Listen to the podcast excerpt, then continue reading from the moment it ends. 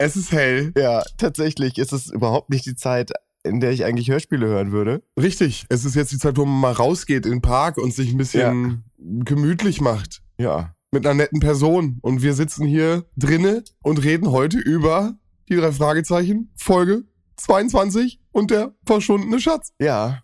Und ey, da kann ich gleich mal direkt reingrätschen. Ich glaube, das gibt heute wirklich Punktabzug für etwas, was die Folge nicht verbrochen hat und für das wir auch nichts können. Wie immer. Ja, pass auf, Freitag, ich wollte gerade Feierabend machen, habe einen Rechner hochgefahren im Büro, weil ich halt noch so kurz dokumentieren wollte, Abschlussberichte, keine Ahnung. Dann geht Spotify auf und dann sehe ich halt links, wer gerade was hört und ich sehe, Roman hört Folge 23 und das Aztekenschwert. Und ich denke mir im ersten Moment so, Alter, was ist mit Roman los? Hat er so Bock drauf gehabt, dass er die nächste Folge weiterhört? Und dann wurde mir auf einmal klar, nein, der hat die Folge 22 gar nicht gehört. Ich halt direkt das Handy rausgeholt, angerufen, Roman sagt Hallo und bevor ich irgendwie Hi sage, sage ich, Roman, 22, nicht 23.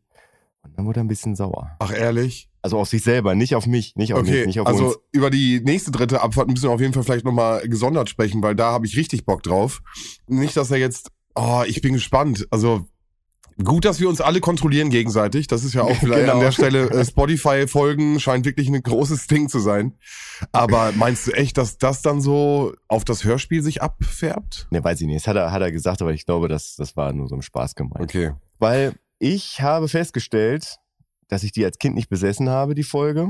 Und ich für mich einen Fehler gefunden habe, der mir als Kind nie aufgefallen ist, wenn ich die mir mal ausgeliehen habe von einem Bekannten.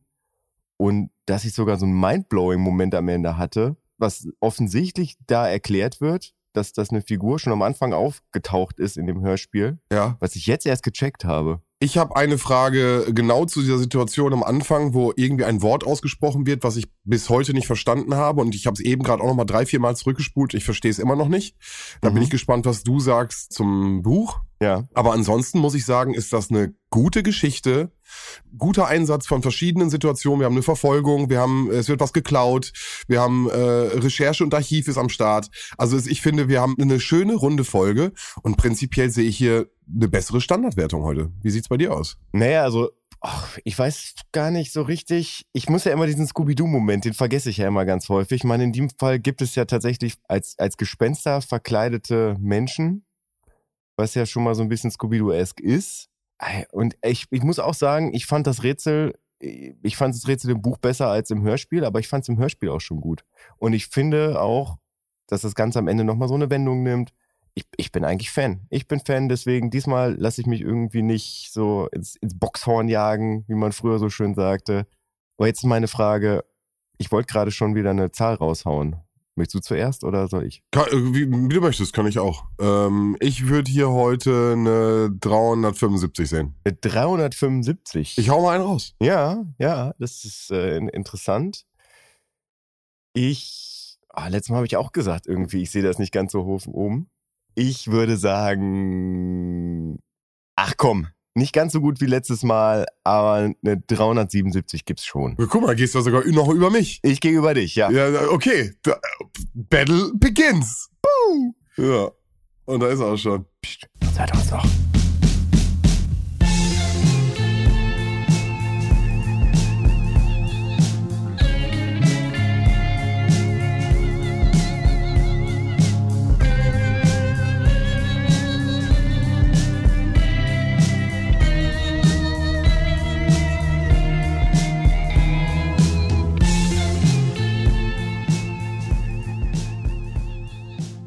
Kennt ihr das? Ihr wollt wie immer auf den letzten Drücker die dritte Abfahrt im Monat vorbereiten. Kurz bevor ihr damit fertig seid, bekommt ihr einen Anruf eines geschätzten Podcast-Kollegen, der sich vom Recht haben ernährt und euch darauf hinweist, dass du gerade die falsche Folge hörst und ihr zwei Folgen in zwei Tagen hören musst. Wenn ihr jetzt sagt, nee, was für ein Blödsinn, aber erzähl gerne mehr davon, dann, liebe Leute da draußen, seid ihr richtig abgebogen. Es ist die dritte Abfahrt im Monat. Hallo Sven, hallo Götz, was geht ab? Ja, hi. Oh, scheiße, Roman. Aber hey, du hast vorgearbeitet. Ja, aber ich habe zu Götz auch schon gesagt, das wird dann so sein, wenn ich es erst in einem Monat höre. Ihr wisst ja, ich kann äh, zum einen mich sau schlecht an das erinnern, was ich gehört habe, auch schon einen Tag später, und zum anderen meine Notizen nicht so gut erkennen. Ja. Von daher war das vermutlich für die Katz. Aber so ein flüchtiges Durchhören, so ein schnelles, weiß es nicht. dann mit den Notizen und so ein. Ach, ich sehe da auf jeden Fall eine Arbeitserleichterung, die du da geschaffen Kann hast. sein, vielleicht bleibt Ja. irgendwas hängen. Ist auch ein Experiment für mich. Du musst auf jeden Fall nicht zwischendurch immer auf Pause drücken, weil du ja anhand deiner Notizen dann wahrscheinlich Aha-Effekte haben wirst. Mhm, ja. Ja. Aber dann muss ich ja trotzdem mit meinem Buch dabei hören. Und das ist dann schon wieder unpraktisch und erfordert meine volle Konzentration. Aber gut, das soll Ja. sich natürlich nicht negativ auf die Bewertung der Folge hier auswirken, die Das wir heute hoffe ich. besprechen. Okay, okay. Ja, ich habe Sven und die Zuhörer eben gerade schon kurz abgeholt und habe die kleine Anekdote rausgehauen. Anekdote. Und da sind alle im Bilde. In zehn Jahren werden wir drüber lachen, Roman. Köstlich. Ja, vorher vielleicht noch, wir haben ja im Prinzip letztes Mal eine neue Tradition angefangen, die heißt, ich stelle Roman Fragen und er beantwortet sie. Ach ja, stimmt, von deinem Kalender. Oh, das war super, das habe ich schon fast wieder vergessen. Ja, Das ist unsere neue Lieblingskategorie. Ja. Die Betonung liegt auf unsere. ja, pass auf. Personenbeschreibung. Ziehe gekonnt die richtigen Schlüsse, welche Persönlichkeit hier wohl gesucht wird. Und in welchem Fall spielt sie eine Rolle. Ein Klient, dessen Vornamen seinem Nachnamen gleicht und der mit Hilfe der drei Fragezeichen nach dem versteckten Erbe seines Onkels sucht. Also ich weiß auf jeden Fall, dass es um August August geht, ähm, aber ich weiß nicht, welche Folge. Ey, alles gut. Alles gut. Geschenkt. Ja. Folge Nummer 5. Aber geil. August, August. Ja, das ist hängen geblieben. Geil, Roman. Wow, das freut mich richtig. Jetzt habe ich doch noch gute Hoffnung für die andere Folge. Vielleicht ähm, bringt's ja doch was. Ja, ich würde auch, lass uns aufhören mit diesem positiven Hm. Gefühl, Götz. Nee, nee, nee, nee. Eine Frage habe ich noch. Und, Okay, natürlich. und zwar Tonspuren. Das hast du schon einmal gehört. Dann ordne das Zitat dem passenden Fall und der richtigen Person zu. Deine detektivischen Fähigkeiten sind gefragt. Es stimmt. Kleine Bücher können große Ratschläge geben. Wenn, dann kam das erste Zitat, glaube ich, vor. Deine detektivischen Fähigkeiten sind Nein, nein, gefragt. nein. Nee, nee. Das Zitat Ich ist, kenn die Frage nicht mal. Es, das, das Zitat ist, es stimmt. Kleine so. Bücher können große Ratschläge geben. Wir hätten mit der ersten Frage rausgehen sollen. Ich habe keine Ahnung. Die drei Fragezeichen und der verschwundene Schatz. Nie im Leben. Also auch da war ich nicht mal nah dran oder so. Ich dachte eigentlich, dass du dir das Zitat rausschreibst, weil ich das, also das ist das einzige, was mich irgendwie an Japan erinnert hat, was dieser Sicherheitschef der Nagasami Juwelengesellschaft, nee, Perlen, keine Ahnung, wie sie heißen, was der irgendwie ausgestrahlt hat. Weil ansonsten, aber da kommen wir ja gleich zu, zu dem, äh, zu der Person. das war jetzt aus dieser Folge, die wir besprechen. Ja, ja. da- Ah, okay. Ja, Hätte ja, ich, hätte ich tatsächlich. tatsächlich Ich wissen dachte- können, ja. Ich dachte Mann. deswegen. Aus Folge 22. Schön, dass Ja. du mich jetzt nochmal vorführst, bevor wir dann hier in äh, Medias Res gehen. Nein, ich dachte wirklich, dass dieses Ja, Zitat, das- dass du dir das rausgeschrieben hättest. Klar. Roman schreibt ja jedes Mal Zitate raus. Du weißt um meine Situation, wie ich das hier alles äh, aufgenommen Na habe. gut, dann, dann habe ich vielleicht doch äh, mich einen, einen Schritt zu weit nach draußen gewagt. Nit, wir gehen mit der ersten Frage raus. Roman, das hast du super gemacht. Wirklich, ich bin begeistert. Wow. wow, das hätte ich nicht gedacht. Nee, das wirklich. Ist, wir sollten jetzt aufhören. So langsam werde ich auch ein richtiger Experte. ja, auf jeden. Richtig. Also 392, einen wunderschönen guten Morgen, guten Vormittag, guten Mittag, guten Nachmittag, guten Abend oder wie in meinem Fall gleich eine wunderschöne gute Nacht. Äh, bis zum nächsten Mal bei der dritten Abfahrt. Ciao. Okay, Oder nicht? das ging mir jetzt zu schnell. Roman, hol uns doch mal ab. Wann hast du es gehört? Wie hast du es gehört? Was sind die Hard Facts, bevor wir dann weiter mit den Titeln machen? Also, erstmal, wie bin ich überhaupt auf die falsche Fährte gekommen? Normalerweise gucke ich immer in meinem Büchlein nach, äh, welche Folge wir das letzte Mal gemacht haben.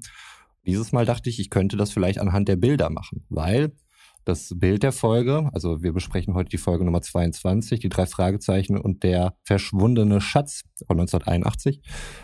Und äh, auf dem Bild der Folge war ein asiatischer Mensch abgebildet. Und da wir beim letzten Mal ja diesen ähm, Hm. wahnsinnigen chinesischen äh, Dialekt hatten, dachte ich, ach so, das war bestimmt diese Folge und habe deswegen die nächste angeschmissen, Folge 23. Und dann kam schon wieder direkt die Ängste auf, als er dann doch hörte, er muss doch die mit dem Asiaten hören. Ja, ja, wir hatten ja eigentlich dann geplant, am Samstag das zu machen und äh, da ich Ja. am Samstag im Garten äh, beschäftigt war, konnte ich das halt einfach nicht und äh, habe dann angefangen, Samstag in der Zeit, wo ich mich sonst von der sehr anstrengenden Gartenarbeit erholt hätte, habe ich schon mal angefangen, dann die Folge äh, durchzuhören.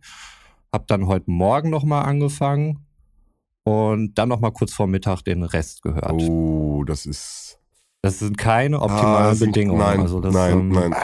Können wir schon mal so festhalten. Und deswegen geht es vielleicht doch dann am Ende auf die Punkte der Folge. Ah, das muss man natürlich dann doch noch ein bisschen mit ein. Hätten wir mit einbeziehen müssen. Du, es ist natürlich eine subjektive Skala und ähm, naja, Ja. also ich kann, ich bin halt auch ein Mensch. Also sagen wir für die Statistik Romans Wertung plus fünf. Ist realistisch. Na, warten wir ab, warten wir ab. Noch keine, kein, noch keine Spoiler an der Stelle. Achso, ansonsten noch zu den Hardfacts. Äh, Laufzeit äh, war etwas Positives. 43 Minuten, 55 Sekunden, alles im Rahmen. Das soll auch Ja. nicht unerwähnt bleiben an dieser Stelle. Kleiner Pro-Tipp übrigens bei der Gartenarbeit. Einfach mal die Folge aufs Ohr. Ja, das wurde mir auch vorgeschlagen. Das Problem ist doch, Götz, wenn ich mir das nicht notiere, was ich dort höre, ist es weg. Das rauscht einfach so durch. Na gut. An der Stelle, du meintest auch nochmal gerade Hörspiel 1981, absolut korrekt. Äh, Buch Ersterscheinung 1966 und äh, dann in der Reihenfolge Original Nummer 5. Das heißt also ein sehr frühes Werk. Und ähm, in der Buchreihenfolge sind wir bei Nummer 10. Da kann ich noch ein paar Fakten zubringen. Gut, dann lass uns doch einmal. Wegen den Klickzahlen habe ich jetzt noch nichts in Ah. Erfahrung bringen können, weil ich es nur übers Handy gehört habe und da werden die nicht angezeigt, ähm, sondern nur auf der Desktop-App. Aber pass auf, den Service, den liefern wir mal gerade. Ich gehe kurz einmal rein. Wir haben äh, ähnlichen Verlauf wie immer. 18 Millionen in der ersten Folge. 18 Millionen, 18 Millionen in der ersten Folge. das ist viel, das ist sehr das viel. Ist, das ist sehr viel. Und dann geht's weiter die ganze Zeit eine Million, eine Million 50.000 im, im Round. Und Okay, wow, ab, das ist ein Riesengap auf jeden Fall. ja, zum Ende hin werden sogar unter einer Million. Also ab Folge, äh, also ist ja mein Folgen aufgeteilt bei den Spotify-Dingern, ab 28 bis 40 sind es dann nur noch knapp eine Million, die es gehört glaube, das könnte sogar noch eine größere Diskrepanz sein als beim seltsamen Wecker. Ja. Wobei, das kann ich schon mal vorab sagen, es gibt jetzt zumindest keinen akustischen Grund dafür, dass das so abfällt. Meine Frage, Sven, wo du die Bücher da gerade hast und der sprechende Totenkopf, kam das im Buch vor dem verschwundenen Schatz oder dahinter? Der sprechende Totenkopf kommt geschichtlich chronologisch nach dem verschwundenen Schatz. Das ist interessant, aber da komme ich später zu. Ein Fakt, der aus dem Hörspiel nicht ersichtlich sein kann, der aber in den Büchern steht. Ja, aber trotzdem, jetzt erstmal die Hardfacts zum Buch. Der Originaltitel ist Alfred Hitchcock and the Three Investigators in the Mystery of the Vanishing Treasure. Im Original 1966 rausgekommen, in Deutschland 1973 als Buch. Klappentext. Oh, da habe ich mal eine Frage an dich, Sven. Ja. Du warst ja äh, anscheinend auf der Hans-Christian Andersen Grundschule in äh, Sennstadt. S-Town, ja? Richtig. Hattest du dabei Frau Blome Unterricht? Nein, hatte ich nicht. Wu- Wurde heute nämlich gefragt von einem unserer Hörer. Oh, das hätte mich jetzt auch interessiert. Ja. Frau Retthage, ganz liebe Grüße an der Stelle. Und Herr Kistemacker. Und damit übrigens ganz, ganz, ganz lieben Dank und liebe Grüße an Hanno, der sich die Mühe gemacht hat, das machen wir mal auf Instagram hoch, würde ich mal sagen, ein dritte Abfahrtsbingo zu erstellen. ja, sehr cool, Hanno. Vielen Dank dafür. Und äh, ich weiß, du bist noch nicht lange dabei, aber hast trotzdem schon in der Zeit äh, sehr gut äh, die wiederkehrenden Elemente rausgearbeitet und ich habe mich sehr gefreut, als ich das gesehen habe. Also besten Dank dafür. Okay, Hanno, auf jeden Fall vielen, vielen Dank. Die drei Fragezeichen und der verschwundene Schatz. Gerade als Justus, Bob und Peter eine Ausstellung japanischer Kunstschätze besuchen, wird dort ein besonders wertvoller juwelenbesetzter Gürtel gestohlen. Zu dumm, dass der japanische Sicherheitsbeamte die drei jungen Detektive nicht bei der Aufklärung des dreisten Diebstahls helfen lassen will. Aber dafür hat Alfred Hitchcock einen neuen, ziemlich mysteriösen Fall für sie. Eine alte Dame wird angeblich Tag und Nacht von kleinen Gnomen belästigt. Versteht sich, dass sie der Fragezeichen nicht an Gnomen glauben. Aber was sind es dann für merkwürdige kleine Gestalten, die sie mit eigenen Augen beobachten? Während sie noch rätseln, sitzen sie plötzlich in der Falle und werden ohnmächtige Zeugen eines raffinierten Bankraubs. Führt eine Spur vom Bankraub zum Gürteldiebstahl? Justus kombiniert schneller als die Gauner. Mit Köpfchen und polizeilicher Hilfe wird auch dieser knifflige Doppelfall gelöst. Guter Klappentext. Guter Klappentext und identisch zur Kassette an der Stelle. Aber Mhm. finde ich wirklich mal, da ist, äh, das baut Spannung auf. Ja. Und spoilert nicht hart. Alles drin, aber halt auch nix. Ja. Ich bin Fan. Du hast doch das alte Cover noch, sehe ich auf dem Buch, ne? Ich habe das alte Cover auf dem Ja. Buch. Ich habe die Bücher tatsächlich, ich habe das zweimal, äh, aber da ich weiß, dass du bei der Kassette das, n- sag mal, neue Cover hast, habe ich mal das ich, alte dachte, ich dachte immer, das wäre das alte Cover. Ich habe das, also das, was du hast zum Beispiel, habe ich, habe ich super, super spät erst gesehen. Dachte gar nicht, dass Mhm. es das überhaupt noch gibt. Ich habe hier die fünfte Auflage tatsächlich, äh, aber auf jeden Fall noch vor der Hörspielfolge. Fotos auch da auf Insta. Gut, dann lass uns reinstarten in die Folge. Hol uns ab. Wir starten in einer Ausstellung. Und zwar äh, werden dort kostbare Edelsteine und Goldstücke ausgestellt. Sehr wertvolle Gegenstände, die dabei sind. Und die Jungs sind natürlich am Start. Die haben ja ein gewisses äh, Fable für teure Sachen, auch wenn sie sich nicht viel aus Geld machen. Aber bevor du da jetzt zu sehr ins Detail gehst, möchte ich kurz reingerätschen. Das Hörspiel startet so, das Buch nicht. Das Buch startet damit, dass sie in der Zentrale sitzen und sich überlegen, beziehungsweise Justus die Theorie aufstellt, wenn sie Diebe wären, ob sie dann nicht das perfekte Verbrechen begehen könnten. Musste jetzt gerade noch mal kurz drüber nachdenken, aber dieses Kapitel heißt auch, wenn wir Diebe wären. Und das ist im Prinzip mehr oder weniger identisch zum Anfang vom, ich glaube, unheimlichen Drachen vom Buch her, wo halt auch diese Frage gestellt wird, ob man halt ein perfektes Verbrechen dadurch begehen könnte, dass man halt sich so viel mit Verbrechen schon auseinandergesetzt hat.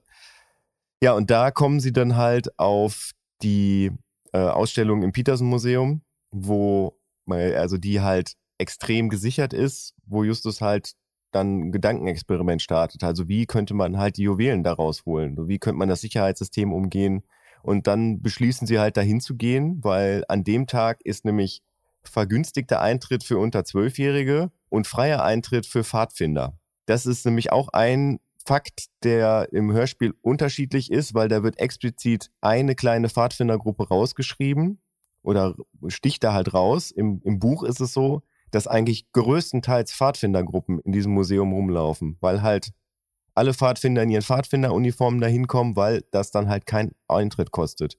Ich glaube, sonst kostet es 50 Cent. Wucher. Ja. So überlegen sie halt, wie man das Ganze wuppen könnte, wie man dann einen Diebstahl durchführen könnte. Peter sagt dann, ja, bei den Steinen ist doch ganz einfach. Man nimmt eine Schleuder und schießt sie dann aus, den, aus dem Fenster raus. Sagt Justus, ja, ist eine super Idee, aber das Problem ist nur, das Peters Museum hat gar keine Fenster der klimatischen Bedingungen wegen. Also ne, man muss dabei bedenken, Kalifornien, Sonne, ist trocken, ist halt nicht gut für Kunstwerke. Deswegen haben die einfach mal alle Fenster zugemauert und eine Klimaanlage drin installiert, damit halt immer gleichbleibende Temperaturen da sind. Ja, und dann sind die drei Detektive halt bei der Ausstellung und da führen dann im Prinzip so ein bisschen jetzt die beiden Stränge zusammen. Also jetzt befinden wir uns am gleichen Ort. Von daher, Roman. Mal für die Zukunft. Sollte Götz nicht immer am besten anfangen mit dem, wo wir gerade sind. Also, wenn er etwas hat, sollte er anfangen. Ja, finde ich auch. Habe ich beim letzten Mal doch. Ja, jetzt ja. heute auch. Habe ich aber vergessen kurz. Entschuldigung. Mein aber Fehler. Ich, ich, lasse mich immer auch wieder gerne von dir unterbrechen. Götz. Gelogen ist es. Gelogen. Alles gut. Ja, nicht so, dass es um irgendwas Wichtiges gehen würde. Also. Und man hat wahrscheinlich so einen Anti-Stress-Ball da außerhalb des, des, des Videofeldes, wo er dann die ganze Zeit immer so da reindrückt, wenn ich sage, ich muss da mal reingerätschen. Der hat zwei. Einmal dein Gesicht und einmal mein Gesicht.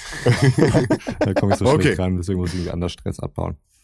Gut, also im Hörspiel, äh, wie schon gesagt, wir sind da bereits auf dieser Ausstellung. Jemand drängelt sich an den Jungs vorbei und es ist ein Mr. Frank, der die wohl kennt. Er sagt doch irgendwie sowas, hey, da ist ja Justus, unser Pummelchen. Halt, stopp. Ähm, Jetzt muss ich leider reinreitschen, es tut mir leid, mhm. weil wichtige Szene an der Stelle. Es kommt erst ein Typ, der sich nur an den vorbeidrängelt und sagt, geht mir mal aus dem Weg. Und dann kommt ein zweiter Typ, den sie zu kennen scheinen. Ah, okay, das waren zwei verschiedene Typen. Ja. Das war nämlich mindblowing für mich. Das ist mir nie aufgefallen als Kind. Ich habe eben quasi im Vorgespräch mit Sven äh, da schon drüber gesprochen. Aber der geht auch ja. unter, weil du hast wirklich, das kommt so knapp hintereinander und ja. äh, irgendwie rumpeln da ja irgendwie alle irgendwie rum. Aber äh, wirklich super, super wichtig an der Stelle. Sie werden einmal angerumpelt, nur geht mal vorbei, Jungs, und dann kommt diese Person, die sie zu kennen scheint. Und da muss ich auf Götz zurückgreifen. Wer ist diese Person? Woher kennt er Justus? Ich habe das nicht verstanden. Er sagt irgendwas. Da ist so mein Pummelchen aus dem und ich verstehe nicht. Ich habe es zurückgespult mehrmals. Ich verstehe bis heute nicht, was er sagt. Film. Aber sagt er vom Film?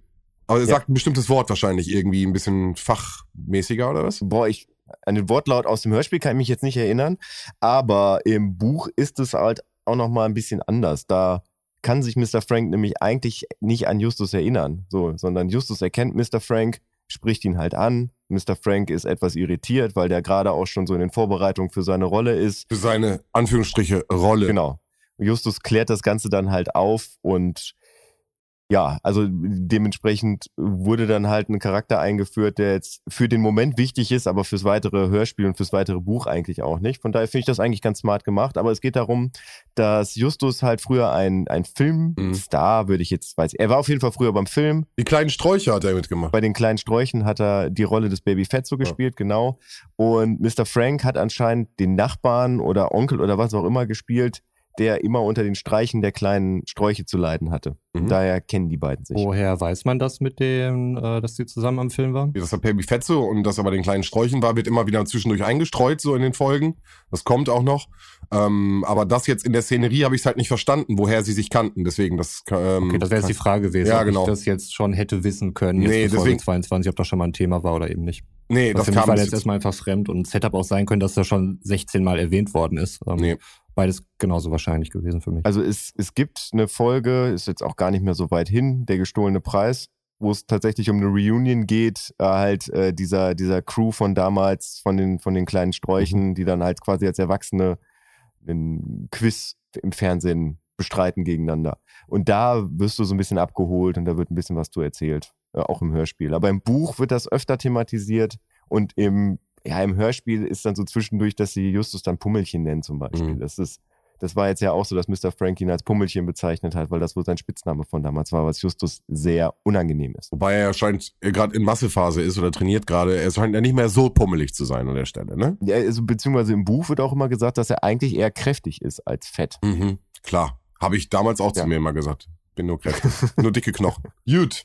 Also, wir haben Mr. Frank kennengelernt ja. und Mr. Frank hat sich auf seine Rolle vorbereitet, denn Mr. Frank hat irgendwas vor, so scheint es. Genau, er sagt ja auch, dass er irgendeine so eine Art Auftritt oder sowas dann habe. Er spricht dann mit dem Inspektor und äh, dann wird auf jeden Fall alles sehr turbulent, er wird sehr laut und der Alarm wird ausgelöst. Die Stimme von Cotta an der Stelle auch nochmal, ne? Fand ich auch ein bisschen verwirrend. Ja, ist mir gar nicht aufgefallen. Krass. Doch, es ist, äh, also im Endeffekt ist es nur ein Inspektor, aber es ist äh, Cottas Stimme. Also von daher, naja, okay. Ja, also in dem Fall ist es ja einfach ein äh, Museumsmitarbeiter. So habe also ich das der, auch. Der, der, der, der, nennt ihn ja nur Inspektor, ja, aber genau. krass, das ist mhm. mir gar nicht aufgefallen. Also für Roman Inspektor Cotter wird irgendwann der Nachfolger von Kommissar Reynolds. Oh. Ja. Oh. ja. Ich will Reynolds nicht verlieren. Ich habe mir den Namen gemerkt. Heißt der auch Reynolds wenigstens? Nee, Cotta ist der Nachname. Ach ja, heißt der Cotta, habt ihr schon gesagt. nee, aber auch keine Angst, dass, äh, die, ich glaube, die Folgen sind definitiv dreistellig, wenn der auftritt. Warum sollte mir das jetzt keine Angst machen? Ich verstehe das nicht. Dann hätte ich mir noch mehr an, an Reynolds gewöhnt. Ja. Ja, aber jetzt, jetzt weißt du es ja schon. Danke für den Spoiler, Götz. Das ist wie als Kind so eine, so eine Ratte geschenkt kriegen. Du weißt ganz genau, in zwei Jahren ist vorbei. Wusste ich als Kind nicht. Ich glaube, das wird auch nicht äh, mitgesagt, wenn du das Geschenk kriegst als Kind. Ablaufdatum. Ja, dein, dein Haustier. Wenn es gut läuft, hat er drei Jahre. Nein, ich muss, muss fairerweise sagen, ich habe nie eine Ratte oder einen Hamster oder sowas gekriegt, sondern mein erstes Haustier, also das erste Haustier, was meine Eltern hatten, war direkt eine Katze und die ist 17 geworden. Ey, ich hatte eine Wüstenspringmaus und an alle da draußen, die überlegen, ihren Kind eine Wüstenspringmaus zu holen, das ist total doof, weil die macht tagsüber gar nichts und abends ist sie nur am Wuseln. dann willst du schlafen und sie macht die ganze Zeit Richtig schlimm. Meerschweinchen immer ganz cool. Hamster sind auch cool. Hamster sind auch nachtaktiv. Ach ehrlich? Scheiße, ich hatte nie ja. Hamster, ich habe mehr Meerschweinchen. Okay, lass uns, lass uns das Haustier-Thema verlassen. Ja, ich bin ja auch erst bei so Zeile 5 von meinen Aufzeichnungen. ja, das, in, am Anfang passiert auch immer viel, das weißt du doch. Also stellt sich relativ schnell heraus, dass es sich wohl dabei um einen Juwelenraub handelt. Also dieses äh, Chaos halt eben extra herbeigeführt worden ist, um dort die wertvollen Gegenstände zu klauen. Dort läuft ein japanischer Oberaufseher rum und der kann die ganze Situation allerdings auch nicht handeln und letztendlich ist ein äh, goldener Gürtel weg, der ihn von schon vorher, meine ich, auch aufgefallen wäre, ne? Dieser goldene Gürtel. Ja. ja. Die drei Fragezeichen türmen aber nicht wie alle anderen, sondern warten erstmal, äh, gucken, was dort passiert. Werden dort dann auch von dem japanischen äh, Oberaufseher angesprochen und es kommt mal wieder die Karte ins Spiel.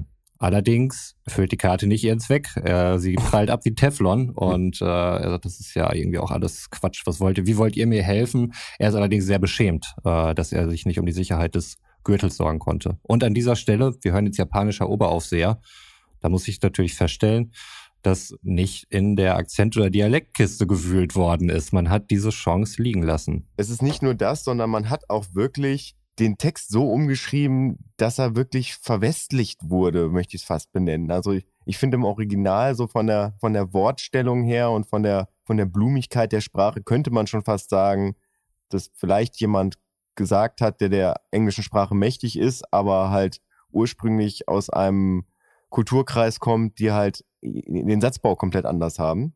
Ich finde, so wie es im Hörspiel ist, ist es einfach nur ein Satz. Also es ist, es ist nichts irgendwie besonders daran. Ich, ich möchte das mal im Original vorlesen. Ich werde es jetzt unemotional machen. Unsinn. Dummer amerikanische Jungen, rief der kleine Japaner erregt und warf die Karte zu Boden. Ich, Herr Saito Togati, Sicherheitsbeauftragter der Nagasame Juwelen Vertriebsgesellschaft, habe zugelassen, dass der goldene Gürtel der alten Kaiser wurde gestohlen. Meine Ehre ist verloren. Und drei törichte Jungen wollen mehren meine Sorgen und stören meinen Weg. Geht. Das ist Arbeit für Männer, nicht für Kinder. Und ich finde halt dieses wollen mehren meine Sorgen und stören meinen Weg. So, das, ich weiß nicht, warum man das rausgenommen hat. Ich finde das halt. Also ich finde aber auch, dass es im Hörspiel, auch wenn der Satz nicht so jetzt äh, auch falsch gesprochen ist und er vielleicht sogar auf den amerikanischen zurückgehen könnte, nichtsdestotrotz finde ich, dass Stereotype des Japanischen da durchkommen mit Stolz, Ehre und äh, in Ungnade fallen. Also ich finde, darüber transportieren sie es für mich als Hörer auch. Finde ich auch. Also gerade, dass er sich so beschämt zeigt und so dieses, äh, dass sein Gesicht verlieren oder so, weil ja, ja, er genau, genau, nicht genau. gewachsen war. Das fand ich schon. Aber wie gesagt, man hätte es verbal natürlich auch anders umsetzen können. Aber es ist zwischen den Zeilen jetzt. So, und da, da ist es, da, ich weiß nicht, im Buch habe ich es mehr gefühlt. Aber da spricht Aber- er ja wieder gebrochen. Das wäre ja genau das, was Roman jetzt eher als, als positiv sehen würde, dass sie es diesmal geschafft haben, ohne Akzent und großartig, äh, wir haben hier wieder einen Ausländer in Anführungsstrichen vor uns, der kann nicht Ja. richtig sprechen. Nee, Und- gar nicht. Also das ist nichts, was mich jetzt positiv stimmen würde. Das hat sich ja gedreht bei mir. Also vorher habe ich das ja irgendwie als äh, zum Teil sehr verkürzend und rassistisch wahrgenommen. Mittlerweile, ich habe halt natürlich auch die Produktionsumstände und die Zeit äh, bedacht und das ist natürlich auch auf Kinder zugeschnitten ist. Deswegen fehlt mir das. Und Ach, äh, wenn krass, ich jetzt okay. ja schon die nächste Folge gehört habe und äh, dort kann ich schon mal sagen, es geht da um Mexikaner und dort auch nicht irgendwie äh, mit Dialekten oder Akzenten gearbeitet worden ist, weiß ich nicht, ob der tanzende Teufel so eine Art Zäsur dargestellt hat in der Reihe und äh, man sich da gedacht hat, okay, vielleicht haben wir jetzt hier den Shark gejumpt, das war alles ganz schön doll hier mit den Chinesen, vielleicht sollten wir es besser ganz sein lassen. Keine Ahnung, wie sich das noch weiterentwickelt. Nein, das kann ich dir schon mal sagen, weil das habe ich letztens nämlich auch nachgelesen. Ich habe mich ja schon mal gewundert, warum die Hörspiele alle irgendwie die 1979 und danach 81 und keine Ahnung rausgekommen sind. Die haben tatsächlich immer so das in Blöcken aufgenommen. Ich glaube so in 15er Blöcken oder sowas, dann in einer Rutsche. Also das heißt, dass der Tanz Teufel da mitten in so einer Aufnahmesession drin war und dass der quasi noch nicht released war, als der verschwundene Schatz aufgenommen wurde. Also von daher, das, das würde dagegen die Theorie sprechen. Aber im Buch ist es tatsächlich so, dass er auch grammatikalisch nicht richtig spricht. Mhm. Also fehlt mir wirklich nicht, muss ich sagen. Und ich finde, durch die Klischees, die bedient werden, erkenne ich auch dieses Japanische, was er mir damit vermitteln will. Auch das, was du gerade sagtest, äh, diese, dieses Ich, der, der, also dieses Vorstellen und wer bin ich und ich bin, ich habe die Position.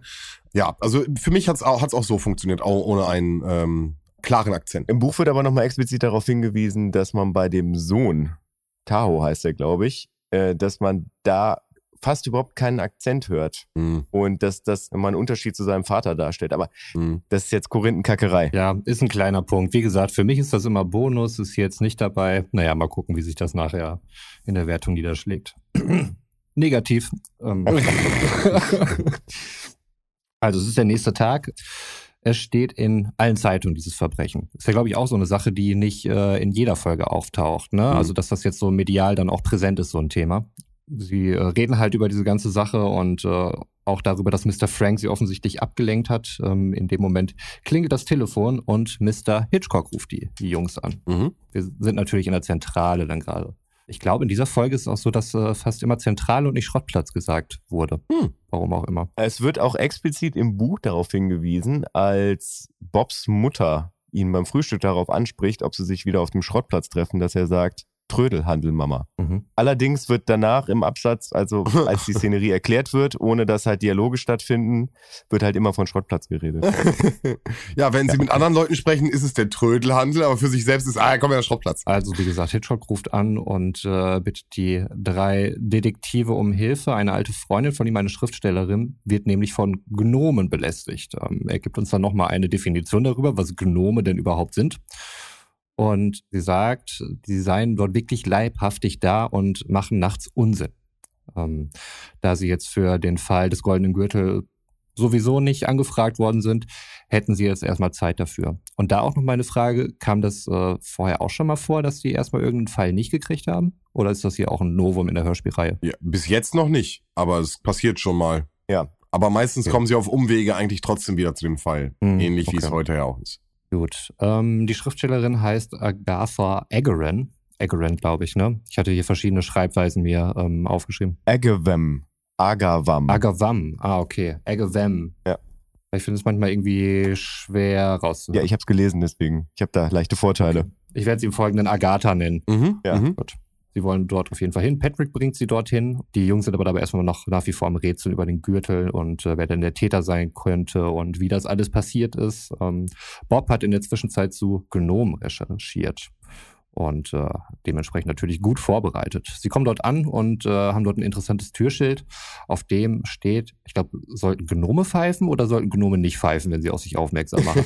doch, doch, die sollten pfeifen, gerade die. Die Gnome sollten pfeifen, ne? Und äh, Justus Gnomen, Elfen und wie, jetzt, wie sie auch immer heißen. Alles Genau. Fabelwesige. Ich möchte zu Bobs Recherche nochmal sagen, äh, weil ich, ich bin da so ein bisschen getriggert worden in den letzten Wochen, weil ich zu der Folge Der unheimliche Drache letztens die Folge der Kollegen von der Zentrale gehört habe, also die ja auch drei Fragezeichen Besprechungen machen, wo explizit so das rausgearbeitet wurde, wie kindgerecht Bob halt manchmal Recherchen macht. Ne? Also, dass er Dinge halt recherchiert, die, die ein Erwachsener vielleicht nicht nachgucken würde. Also tatsächlich einfach diesen, diesen Märchenhintergrund der Gnome, also wo, ein- wo ein Erwachsener wahrscheinlich dann sagen würde, ach, das ist doch alles Quatsch. Mhm. So. Und dann halt den, den mystischen Hintergrund, den Sagenhintergrund dabei beleuchtet und die drei Fragezeichen ja auch echt so ein bisschen dadurch in so einen Ehrfurchts-Angst-Modus kommen. Also, dass sie sich ja auch nicht so richtig sicher sind, dass es halt keine Gnomen sind, Mhm. finde ich. Ich finde das, das,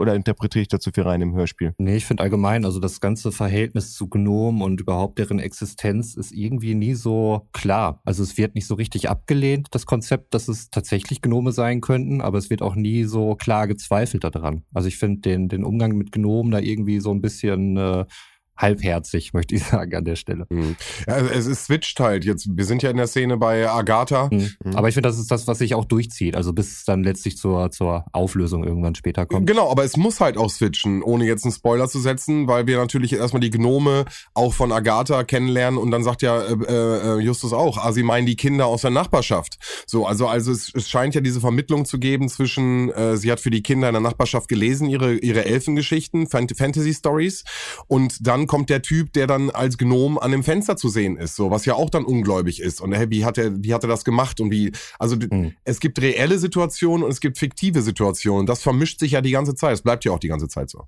Richtig. Sie sind dann nämlich bei äh, Agatha und sie macht ihnen die Tür auf und bringt sie erstmal ins Arbeitszimmer und dort kommt dann genau die Szene, die Sven eben beschrieben hat. Sie sehen einen Gnom, der am Fenster steht, äh, der dann wegrennt und äh, sie gucken dann halt im Garten noch, finden aber keine Spur von ihm und das Fenster ist eben sehr hoch und äh, da fragen sie sich halt schon, wie kann das sein, weil er konnte da eigentlich nicht vorstehen. Wie wir später erfahren werden, äh, gibt es dann noch sehr interessante äh, Aspekte zu Gnomen, die man beachten sollte, aber mehr dazu an geeigneter Stelle wo sie da am Rätseln sind, wie, wie der Gnome denn da oben am Fenster stehen konnte, äh, hat Peter dann den Erklärungsansatz, dass sie vielleicht zaubern können. Und da haben wir mal wieder so einen typischen Peter-Moment auf jeden Fall.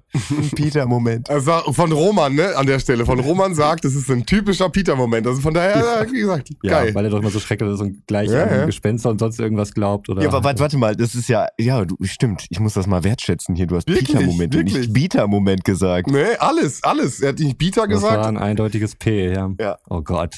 Jetzt Oh Gott. voll da rein. Wenn mir jetzt gerade erst einen Hammer auf den Schädel gehauen hätte und plötzlich sehe ich klar, was hier überhaupt passiert die ganze Zeit. Spiegelklirren. Mir ist nämlich auch aufgefallen, dass ich überhaupt keinen Groll mehr gegenüber Justus hege. Geil, wir haben es geschafft, 22 Folgen und es ist durch. Man muss, also es ist wirklich, also das ist hier eine Studie, die wir machen. Es ist wirklich, nach 22 Folgen kann man sagen, Justus nicht mehr unsympathisch. Geil. Der Zug fährt. Hm. Steigt ein.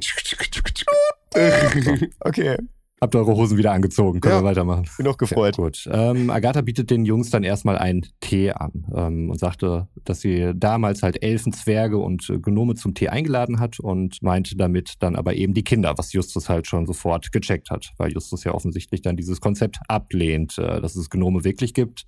Peter sieht das klassischerweise etwas anders.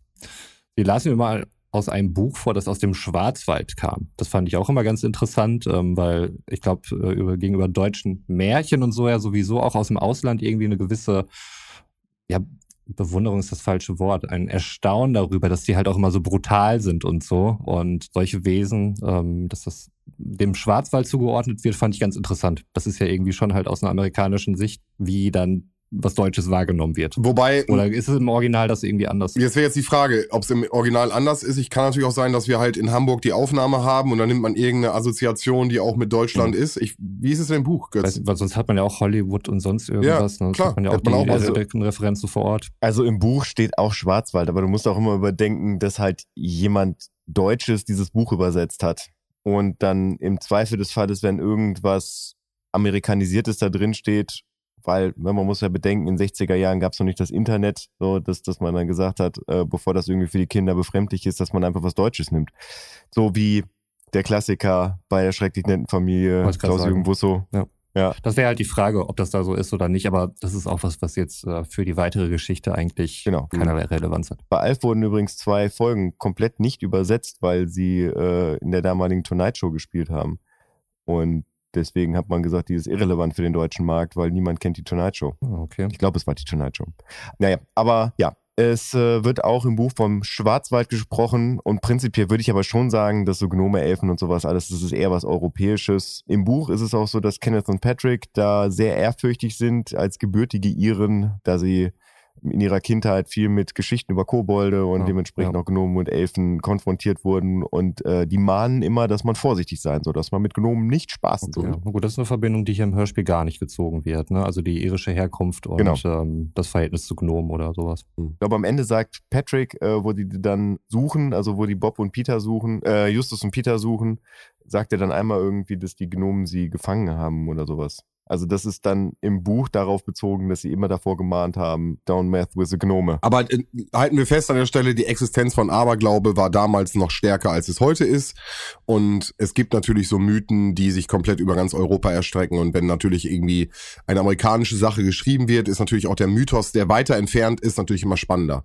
Ja, also jo. Von daher kann ich mir schon vorstellen. Also sie sind da weiterhin am Sitzen, Tee trinken und ein bisschen am Quatschen. Und sie erzählt dann auch, dass ihr Haus abgerissen werden soll. Ich glaube auch noch das Theater, was sich dort in der Nähe befindet. Dort sollen wohl Bürogebäude ähm, gebaut werden.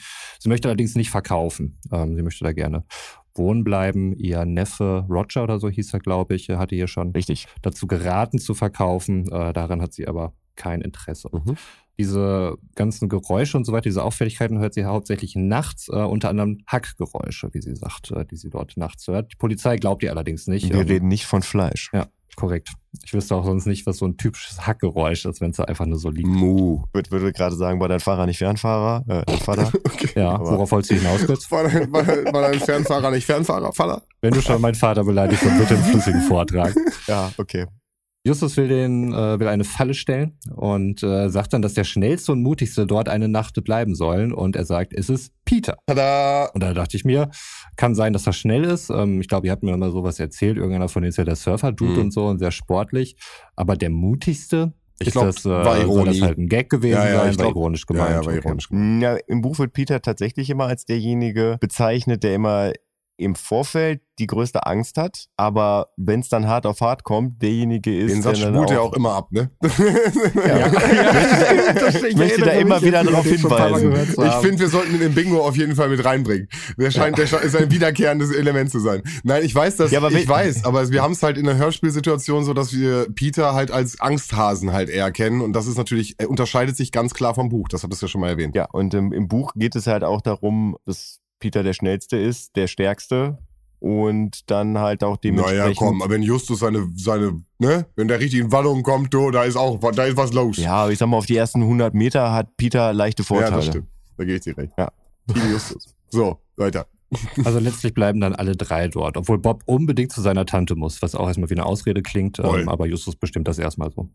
Wenn wir das, wenn wir das zusammen bestimmen, dann machen wir das auch, hat er gesagt. So, ja. zack. Scheiß auf deine Tante, war der Subtext.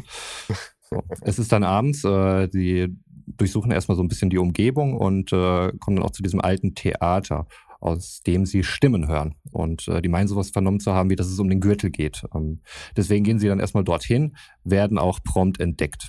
Und äh, die Männer, die sie dort entdecken, denken halt, dass äh, es sich dabei um irgendwelche Kriminelle handelt. Und äh, Justus wehrt sich allerdings gegen diese Behauptung in äh, einem Justus-typischen Duktus, wie er das dann halt eben so macht, relativ hochgestochen. Mr. Rawley äh, findet auch, dass das sehr umständlich war. Ähm, ein anderer, der noch dabei ist, Frank Jordan, der Besitzer des Gebäudes, kann damit allerdings wohl ganz gut was anfangen und äh, entschärft ein bisschen die, die Situation und ist da sehr viel offener, als es Mr. Rawley ist, der schon so ein bisschen äh, abwehrend den drei Jungs gegenüber ist. Äh, Frank Jordan sagt dann auch nochmal, dass er das Theater dann auch gerne abreißen möchte und dort ein Bürogebäude hinbauen möchte. Ja. Ja, also er redet sich im Buch halt und im Hörspiel, finde ich, ist das ein bisschen nebenher, aber im Buch redet er sich dann halt dadurch raus, dass er sagt, ja, nee, wir haben uns nicht über einen goldenen Gürtel unterhalten, sondern ich habe über die goldenen Vorhänge gesprochen. Vorhänge sind es, glaube ich, ich möchte mich da jetzt nicht zu sehr aus dem Fenster lehnen, aber die hier in dem alten Theater sind und wie schön das wäre und ob die Jungs es sich nicht mal angucken wollen und dann kriegen sie halt eine Führung durchs Theater. Genau, das kommt ja auch so. Ja, aber dann, äh, dann wird halt auch so richtig beschrieben, wie, die, wie dieses Theater dunkel ist und dann äh, findet Rawley irgendwann den Lichtschalter und dann erhält sich das Ganze und äh, dann wird auch die ganze Pracht beschrieben. Das ganze Gebäude wird als maurischer Palast bezeichnet, der halt wirklich in, in diesem Viertel da so raussticht. Also man muss sich halt ein wirklich prunkvolles Gebäude vorstellen, was auch ein Minarett hat, was später im Buch nochmal wichtig wird, im Hörspiel nicht. Aber komme ich später zu. Okay. Zudem meinen die Jungs noch, sich an Rawley erinnern zu können, wissen aber nicht genau woher, können das nicht so richtig einordnen. Ähm, Im Theater ist zumindest nichts Verdächtiges und es geht zurück zu oder nach Rocky Beach. Ich habe aber eben gerade schon rausgehört, du kannst dich auch nicht erinnern, wo sie Rawley schon mal getroffen oder gehört haben. Nein. Aber ich muss zu deiner Verteidigung sagen, ich bis gestern, nee, bis heute auch nicht. Es ist mir heute erst bewusst geworden. Woher sie Rawley schon kennen? Ja, es wird, es wird explizit im Hörspiel benannt, aber ich habe heute habe ich es erst verstanden. Wer sagt? Achso, am Ende einfach, aber da kommen wir am Ende zu. Okay. Achso, okay. Ja, er baut doch auf. Was ist doch Nee, ich, ich, dachte, ich dachte, ich dachte, Sven, ich dachte, das wäre dir bewusst, weil ich dachte, wow, das, das kann doch nicht sein, dass ich das immer überhört habe, aber also ich glaube, ich stehe jetzt gerade mega auf dem Schlauch. okay, dann, aber es ist einer der letzten Sätze, die überhaupt im Hörspiel stattfinden, von daher gehen wir am Ende dahin. Gut, also wir sind wieder in der Zentrale und ein kleiner japanischer Junge wartet auf sie. Äh, Es ist Taro, der Sohn von dem, ähm, von dem japanischen Oberaufseher dort. Und äh, er lässt den Jungs ausrichten, dass der Vater um Entschuldigung bittet, ähm, dass er sie so schroff abgewiesen hatte und er einfach sehr tief beschämt ist über diese ganze Sache äh, mit dem Gürtel. Und er hat ihn ja nach wie vor noch nicht gefunden. Die Karte hat er nämlich nicht weggeschmissen, sein Vater. Äh, deswegen wusste Taro, wo er hin musste zu den Jungs. Wir sind dann zusammen überlegen, wie der Gürtel überhaupt nach draußen gelangen konnte. Und Justus äh, sagt dann, dass der Gürtel wahrscheinlich noch im Museum ist. Ähm, möglicherweise hinter ein Bild geklemmt, weil Taro erst sagt, äh, kann nicht sein, wir haben hier alles abgesucht. Ähm, Justus bringt dann aber diese Möglichkeit ins Spiel, diese zu dem Zeitpunkt zumindest noch nicht komplett ausschließen können. Es wird übrigens im Hörspiel nicht benannt, wie Justus auf die Sache mit den Bildern gekommen ist. Und zwar ist ihm das in der Wohnung oder in dem Haus von Miss Agawam aufgefallen, als der Gnom das erste Mal da durchs Fenster geguckt hat. Da ist nämlich ein Bild von der Wand gefallen und dieses Bild war sehr hoch aufgehangen und weiß nicht, kennt ihr das? Also ich kenne es nur von meiner Oma, dass, dass so, so größere Bilder halt mit so einem leichten Neigungswinkel zu dir hingerichtet an der Wand hängen, weil sie halt oben mit einem Band befestigt wurden. Also dass sie nicht halt wie, wie man Fotos an die Wand hängt, plan an der Wand sind, sondern halt unten anliegen und oben halt so einen Neigungswinkel haben. Ich weiß, was du meinst. Ich hatte es mir aber eher so vorgestellt, dass sie einfach riesengroß sind und dann wirklich mit so großen Seilen einfach hinter der äh, Dingens gesandt sind. Deswegen habe ich mir vor, gefragt, wie können sie es denn hinter verstecken? So was wird man doch sehen. Ähm, aber das macht Sinn, was du gerade sagst, ja. Und da, so, so ein Bild ist bei Miss Ackerman mal drunter gefallen und das hat bei Justus wohl so einen Aha-Moment ausgelöst, wo er sagte, krass, da können die ja sein. Da, da gibt's ja tausend Bilder da irgendwie im, im Museum und dann gibt er dem halt den, den Tipp, dass äh, sein Vater da mal schauen soll. Ja, das ist im Hörspiel ein bisschen random, das stimmt schon. Okay. Justus und Peter machen sich auf den Weg zu Agatha. Justus hat seine Kamera mit dabei und sie liegen dort auf der Lauer. Die übrigens zu dem Zeitpunkt, also in den 60ern, ist eine Polaroid-Kamera. Eher was eigentlich total wertvolles, unglaublich teures. Also ich meine, heutzutage sind immer noch Polaroid-Filme total überteuert. Mhm. Aber nichtsdestotrotz, äh, allein dieses Gerät, das hat nämlich Justus gegen ein Fahrrad eingetauscht, im defekten Zustand bei einem Klassenkameraden und hat die Kamera dann selbstständig repariert. Wie so ziemlich alles, was im Besitz der drei Fragezeichen Ja, aber ist. jetzt mal nochmal kurz Technik-Talk äh, eingeschaltet. Wenn man eine Polaroid-Kamera auslöst, dann ist der Witz einer Polaroid-Kamera, dass das Foto halt instant rauskommt. Heutzutage, ja. Und damals nicht. Nee, meine Tante hatte in den 80ern eine, da wurde das Bild im Prinzip in der Kamera gehalten und musste dann über Mechanismus rausgeholt werden.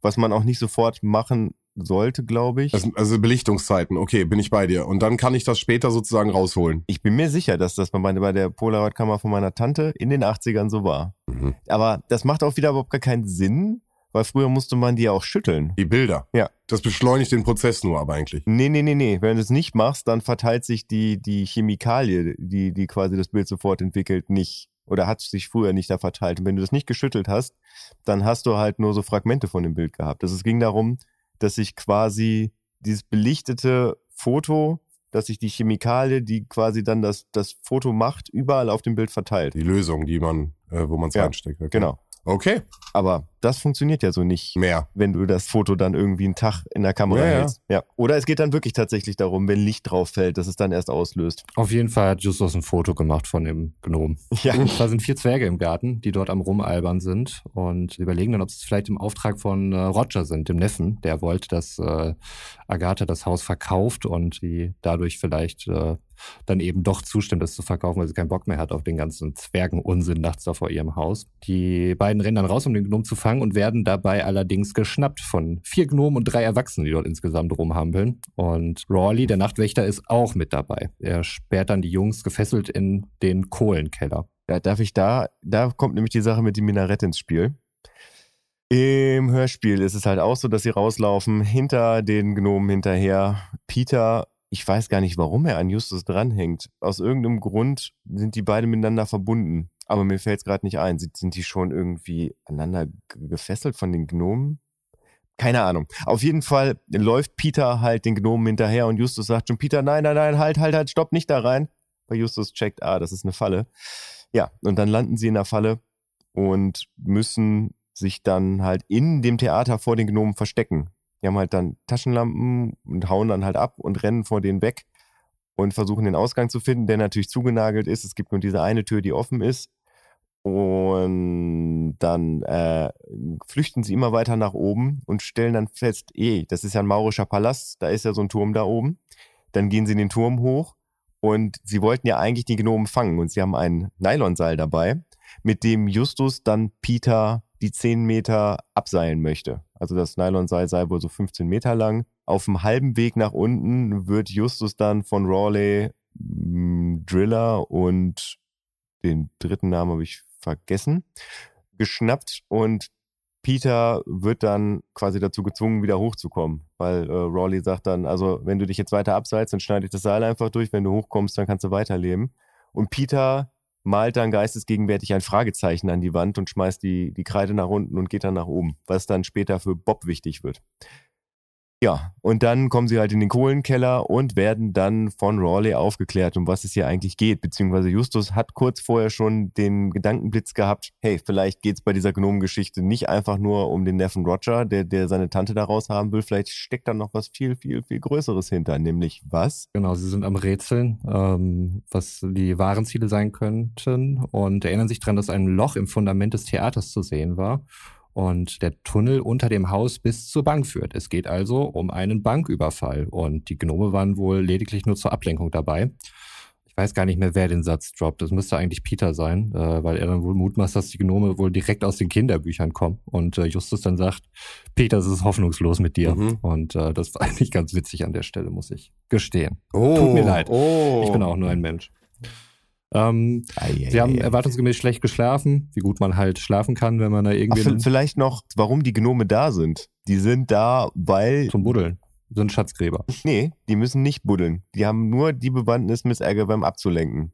Buddeln machen nur, heißt der Murphy? Ich weiß es nicht. Driller, Murphy und ich nenne ihn jetzt einfach mal so. Ach so, genau, das hatte ich hier mit dem, das genau, dass die Gnome nur zur Ablenkung dabei waren, ja. Genau, weil nämlich der Tunnel durch Miss Agawams Keller führt. Und naja, die Geräusche, die dann beim Graben entstehen, hätten Miss Agawam, da die ja nicht ausziehen wollte, hätten die ja natürlich hellhörig werden lassen und die hat ja auch schon die Polizei gerufen. Und deswegen haben die halt die Gnomen da eingeführt. Also zum einen in Absprache mit Roger, der wusste tatsächlich von den Gnomen. Der wusste aber nichts von dem Bankraub, damit sie eigentlich das Haus verlässt, verkauft und, äh, und er dann quasi später das Geld erben kann. Zum anderen aber auch einfach, damit Miss Agawam n- nicht Verdacht schöpft, dass da ein Tunnel in die Bank gebaut wird, sondern äh, dass da einfach Gnomen in ihrem Keller arbeiten. Ja, und das, das ist der einzige Grund, damit Miss Agawam diesen Link nicht kriegt. Hier wird irgendwie äh, mitten in der Nacht finden hier Bauarbeiten statt, das kann ja nicht sein, ich rufe mal die Polizei. Und da, zur Ablenkung werden dann halt diese vier Lilliputaner engagiert und im Gegenzug dazu hilft ihnen Rawley beim Raub des goldenen Gürtels. Klingt, wenn du Götz hast erzählt, alles total logisch und genau so hätte es passieren können. In der Realität. Natürlich. Richtig. Wollte ich als Kind übrigens immer machen. Äh, Ein Bankraub durch einen Tunnel. Das hat ja in Bielefeld irgendeiner in den, durch die Katakomben unter der Sparrenburg gemacht. Das fand ich damals total faszinierend. Okay. War immer mein Traum, mich, mich in der Sparrenburg abends einschließen zu lassen und einen Tunnel in eine Bank zu graben. Okay, liebe Polizei. Wenn ihr mal eben. Ja, wenn sowas passiert, erstmal bei Götz nachfragen. ja. Kleiner Gossip aus meiner Kindheit. Genau. wo, wo ist die Goldmünze, Götz? Wo ist die Goldmünze? Ihr erreicht uns äh, bei Twitter, ihr erreicht uns bei Instagram, Facebook. ähm, also lasst ein Like da, wenn ihr Götz sucht und hört mal rein in die Folgen. So, also nachdem sie dort schlecht geschlafen haben in den Kohlenkeller, Götz hat ja schon ein bisschen was vorweggenommen, kommt äh, Rawley und äh, sie reden halt darüber, die wahren Ziele und so weiter. Äh, Justus bietet dann dort seine Theorien an und äh, Rawley ist auch ein bisschen begeistert und bietet ihnen einen Job an, den Justus natürlich ablehnt. Rawley war übrigens auch mal einer von den Gnomen, damals bei Agatha. Und sein Vater äh, hat diese Bank gebaut und er wusste wohl auch, dass der Tresor nicht aus Stahl, sondern aus Beton ist. Und die Gnome waren, wie wir es jetzt schon mehrfach gehört haben, lediglich da, um Agatha zu vertreiben. Und äh, es kommt dazu, die Gnome sind keine Kinder, sondern, wie Gott schon eben sagte, Lilliputaner. Ähm, das erfahren wir dann, als einer dazukommt und sich dann so die falschen künstlichen Ohren abnimmt, Perücke und so weiter. Sie waren also die ganze Zeit verkleidet und äh, es gibt keine echten Gnome. Genau, sagt man das noch oder sind das Kleinwüchsige? Ich glaube, man sagt nicht mehr Lilliputaner, aber damals hat man es noch gesagt. Im Buch steht's drin, im Hörspiel ist es drin. Ja, die gab es wohl damals sehr häufig in Hollywood. Heute wahrscheinlich immer noch. Mag sein. So, wir schalten rüber zu Bob und Patrick. Wir sind nämlich am Haus von Agatha und klingeln dort. Ähm, Bob sagt, er könnte jetzt nicht so gut pfeifen oder wollte auch nicht pfeifen vor der Tür, deswegen benutzt er ganz normal die Klingel. Es scheint aber niemand dort zu sein. Allerdings sieht er die Kamera von Justus äh, dort liegen und schaut sich die Fotos an, was dann ja geht, weil es eine Polaroid-Kamera ist und keine Digitalkamera, wie ich beim ersten Hören erst dachte. Und äh, auf diesem Foto sind dann die Gnome zu sehen. Da überlegen sie erst die Polizei anzurufen, machen es dann aber doch nicht, weil sie wissen um das Glaubwürdigkeitsproblem, wenn man sich bei der Polizei meldet und was von Gnomen erzählt, wird man vermutlich kein Gehör finden. Sie suchen da erstmal weiter das Gelände ab, um eben auch äh, Peter und Justus zu finden, die sie ja dort nicht angetroffen haben. Beobachten dann dort Mr. Rawley, den sie entdeckt haben, und zwei weitere Männer, die Säcke wegtragen in einen Transporter rein. Das ist dann der Zeitpunkt, wo sie sich entscheiden, vielleicht doch die Polizei anzurufen. Rawley fährt mit dem Transporter weg und in den Säcken waren offensichtlich Justus und Peter drin. Also schlussfolgert Bob daraus, weil sich die Säcke dann eben auch bewegt haben. Gezappelt haben sie. Ja. Wir haben einen weiteren Szenenwechsel und befinden uns jetzt im Transporter. Justus und Peter sind am Reden, wo es denn überhaupt hingeht. Vermutlich zum Wasser, weil ihm wohl angedroht wurde, die beiden ins Meer zu schmeißen. Der Fahrer, ein vermeintlicher Gnom. Du, du hast übrigens etwas unterschlagen. das kann gar nicht sein, Götz. Doch. Bitte erhelle mich. Und zwar die abgefahrene Detektivarbeit, die Bob da an den Tag legt. Und zwar, dass er mittels eines Spiegels, oder habe ich das gerade überhört, mittels eines Spiegels um die Ecke guckt. Nee, stimmt. Mit dem Spiegel ähm, hat er um die Ecke geguckt, ja. Auf dem Boden liegend, damit man in der Höhe niemanden wahrnimmt. Ich finde, das hätte man vielleicht auch noch mal ins Hörspiel übernehmen können. Also die Minute hätte man ja noch gehabt, dass Bob und Patrick hinterherfahren, weil sie sich Sorgen machen. Also es ist nicht einfach nur so, dass sie da hinfahren, sondern äh, Bob kommt am nächsten Tag auf den Schrottplatz, denkt, die Jungs müssten ja eigentlich schon längst wieder da sein. Er versucht bei Miss Agawam anzurufen, keiner geht dran. Taro ruft dann auch noch an und sagt, das wird ja tatsächlich auch auf der Fahrt gesagt, dass Taro angerufen hat und gesagt hat, dass, die, äh, dass der Gürtel überhaupt nicht hinter den Bildern war. Und Patrick fährt da eigentlich nur mit Bob hin, weil er halt diesen Gnomenschiss hat. So, dass er halt immer gesagt hat, ey, Jungs, ihr könnt euch nicht mit Gnomen einlassen, das, das führt zu nichts Gutem so. Und deswegen sagt er, ey, wir müssen da ganz schnell hin. Also wenn, wenn, wenn Peter und Justus halt von, von Gnomen entführt wurden, so, da ist nicht mehr zu spaßen, da müssen wir auf jeden Fall irgendwie was machen.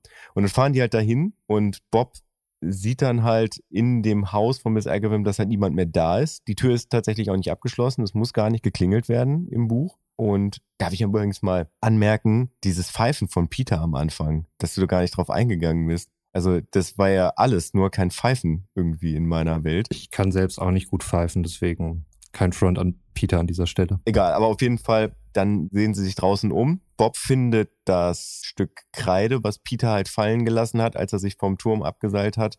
Und sieht dann leicht verschwommen, weil, weil der Turm so dreckig ist, aber sieht dann das riesen blaue Fragezeichen an, der, an, an dem Turm. Und dann checken sie, okay, die beiden müssen da drin sein. Patrick versucht dann einzubrechen vorne und Bob sagt, ach, wenn die da drin sind, dann muss man noch irgendwie auf eine einfache Art und Weise reinkommen und nicht durch die vernagelten Türen vorne, weil die wollte nämlich Patrick einrennen. So, ja? dann äh, gehen sie halt an die Hintertür, wo Bob ja wusste, okay, da ist auf jeden Fall eine Tür, die offen ist. Da sind sie ja auch schon äh, die Tage davor da reingekommen. Geht dann aber nicht einfach um die Ecke, sondern legt sich auf den Boden und guckt mittels eines Spiegels um die Ecke und sieht da den grünen Transporter, in den dann ja erst Raleigh rauskommt und äh, da einen Sack reinpackt und dann kommen halt noch die beiden anderen dazu.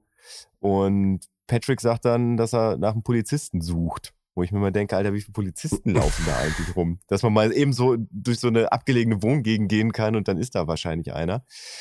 Ja, und in der Zeit sieht Bob dann, dass äh, da zwei äh, Säcke rausgetragen werden, die zappeln. Patrick kommt wieder und sie beschließen dann, da sie keinen Polizisten gefunden haben und auch keine Telefonzelle weit und breit da ist, wir müssen da hinterher. Okay. Komme, was wolle. Da ist es dann ja wieder gleich zum Hörspiel. Ja. Genau. Ich finde allerdings, dass äh, Justus ein bisschen zu gut gelaunt ist im Transporter dafür, dass er gerade in einem Sack gefesselt ist und äh, kurz darauf ist, ins Hafenbecken geschmissen zu werden. Ich wollte gerade sagen, ist das im Hörspiel eigentlich auch? Ich kann mich da nicht mehr so dran erinnern, dass denen immer wieder suggeriert wird, dass höchstwahrscheinlich die nächsten Tage nicht überleben werden? Äh, es gibt, glaube ich, eine Stelle, wo der Kleinwüchsige sagt, dass sie vielleicht freigelassen werden. Na, nee, die werden entweder als Sklaven nach Asien verkauft genau. oder ins Hafenbecken geschmissen. Das sind eigentlich die beiden Optionen. Also beide nicht sonderlich rosig, ja. muss man sagen. Genau, also es wird immer wieder klargestellt, ihr könnt der Polizei sowieso nichts sagen, weil ihr werdet nicht mehr die Möglichkeit bekommen, der Polizei irgendwelche Auskünfte zu geben. Ja, die Panik kommt nicht rüber. Und, aber das ist jetzt wirklich ganz schönes Sprecherwissen, aber Kannst du dich an den Sprecher von dem Gnome erinnern, wo der schon mal aufgetaucht ist? Nee. Der Gnome im Auto? Ja, das ist die, äh, die Zigeunerin aus äh, der Ach, echt?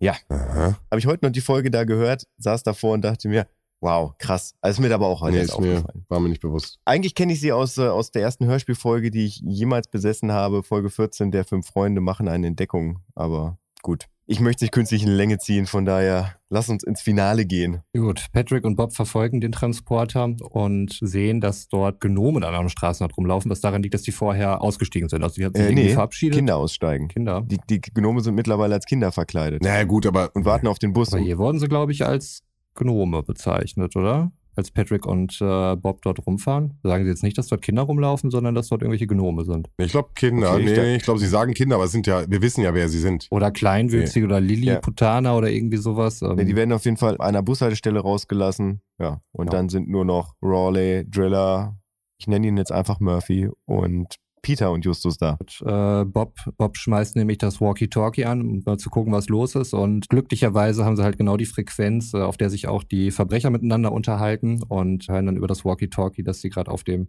Weg zum Hafen sind, nach San Pedro. Kurz vor dem Hafen verlieren die beiden allerdings äh, leider den Transporter aus den Augen und müssen jetzt erstmal das richtige Pier suchen, mhm. wo sie wohl hin sind. Also der Hafen scheint ziemlich groß zu sein, sodass du das nicht einfach abfahren kannst und äh, dann den Transporter so finden würdest. Ähm, das habe ich übrigens nicht so ganz verstanden, also im Hörspiel, weil es ist ja Sonntag. Es ist ja extra der Sonntag gewählt worden, weil ja erst einen Tag später auffallen wird, dass die Bank ausgeräumt wurde. Es ist nicht viel los auf der Straße und im Buch platzt Patrick einen Reifen.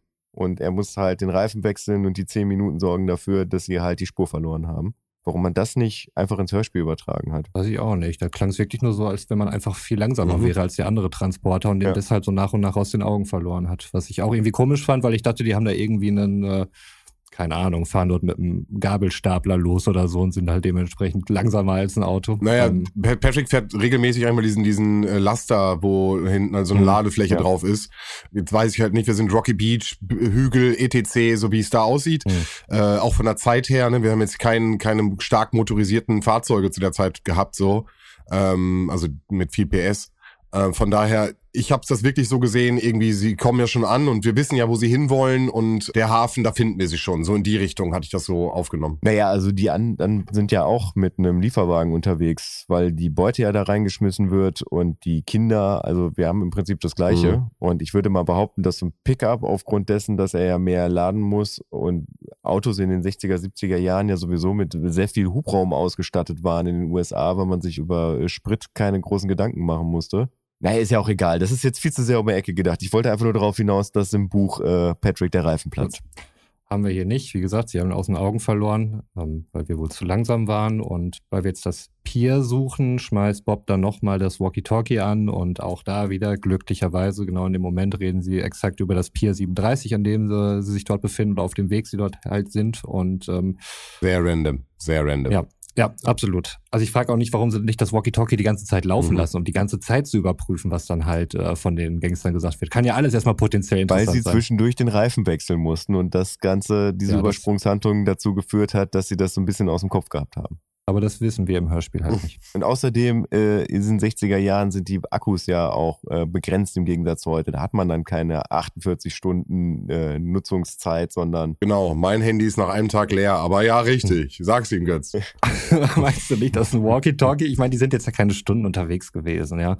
Und ich weiß, du verteidigst das hier bis aus Blut, Götz. Äh, nichtsdestotrotz, ja, im, im Buch mag das alles Sinn ergeben. Hier ist es ein bisschen komisch. Nee, also der Akku-Dings, das funktioniert auch im Hörspiel wird halt nicht explizit darauf hingewiesen, dass es jetzt ausmachen, um den Akku zu schonen. Ja, das ähm, muss, da muss man nicht darauf hinweisen. Und Walkie-Talkie ja wird man ja wahrscheinlich irgendwie ähm, mal fünf Minuten länger betreiben können. Das ist doch gesunder 60er Jahre Menschenverstand. Ja, denk dich mal in die Rolle rein. So nämlich. Roman. Ja, und dann ist die Folge auch schon zu Ende.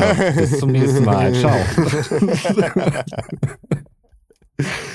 Nein, es endet so nicht. Ähm, wir wissen jetzt Bescheid, Pier 37. Ähm, und auch dort äh, treiben sich wieder Polizisten rum. Ähm, die sind dort wirklich überall. Also da muss es wahnsinnig sicher zugegangen sein. Und äh, sie fragen dann halt die Polizisten, wo denn Pier 37 ist. Der eine Polizist fängt dann mit einer sehr komplizierten Beschreibung an. Ja, ihr müsst ja erst drei Straßen weiter und dann rechts. Ach nee, doch nicht, weil das ist ja eine Einbahnstraße. Lass mich überlegen. Vier Straßen hier weiter und dann rechts und dann links.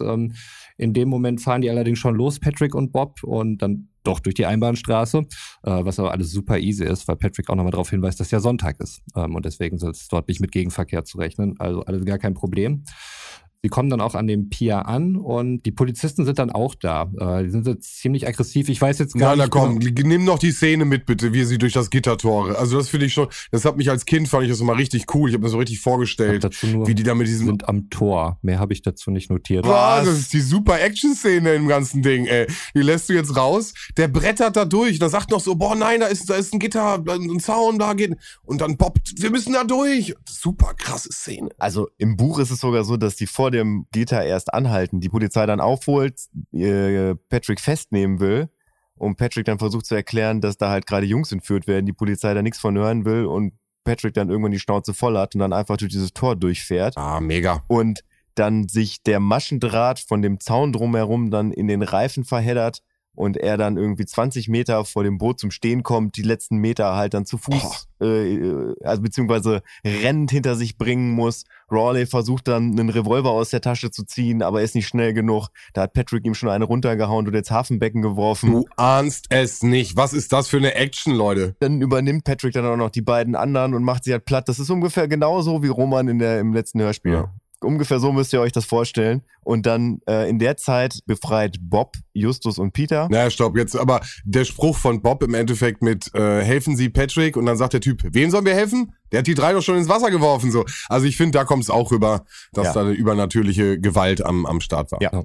Definitiv. Aber im, im Buch hat äh, Bob tatsächlich die Jungs äh, befreit und nicht Patrick. Mhm. Das ist mir heute auch nochmal aufgefallen. Ja, sie finden auf jeden Fall die Jungs und das Diebesgut. Äh, die Bankräuber sind allerdings weg. Mhm. Wir sind wieder in der Zentrale. Es ist eine Woche vergangen und äh, die Bankräuber wurden bisher nicht aufgefunden.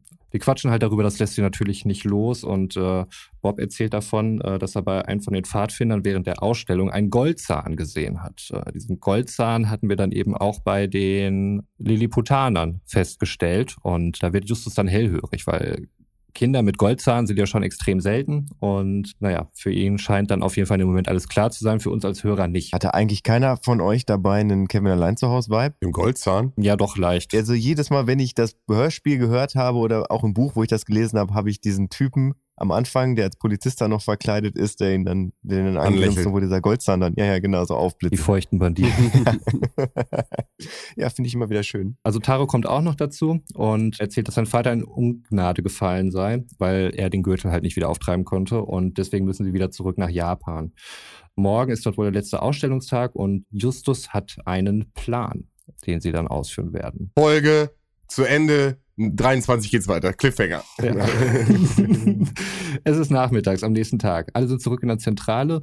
Justus kommt als letztes, äh, war aber bereits auch so angekündigt. Und es wird zudem noch gesagt, dass er an dem Tag noch äh, besonders füllig aussah. Er hat nämlich den Gürtel. Also ich hoffe mal, dass ich das darauf bezogen hatte, dass er besonders äh, füllig aussah. Ja, also in, in dem, also im Buch ist es auch so, dass er auch Taro mitnimmt. Ist das da auch? Taro, Taro ist auch da. mit dabei. Ja, genau. aber im Buch ist es so, dass, dass die darauf achten müssen, dass Taro nicht entdeckt wird. Also das heißt, Taro äh, wird reingeschmuggelt, erstmal in das Haus. Ja, davon erfahren wir nichts. Der Familie Jonas. Dort, dort wird erstmal zu Abend gegessen. Das wird ja im Hörspiel immer grundsätzlich ausgespart, wenn gegessen wird. Und dann sagt Justus, wir müssen, äh, tut mir leid, wir können jetzt hier nicht beim Abräumen helfen, wir müssen nochmal in die Zentrale zurück, weil wir da was besprechen wollen. Wo, wo Justus, Onkel und Tante dann sagt, ja, ist okay. Ja, und also Taro, der kann jetzt nicht einfach so mitkommen. Es wäre super, wenn Patrick den in, in einer Kiste äh, auf den Schrottplatz trägt wo auch da Justus, Peter und Tante keine großen Nachfragen haben, weil die halt wissen, dass es immer wieder zu absurden Dingen kommt.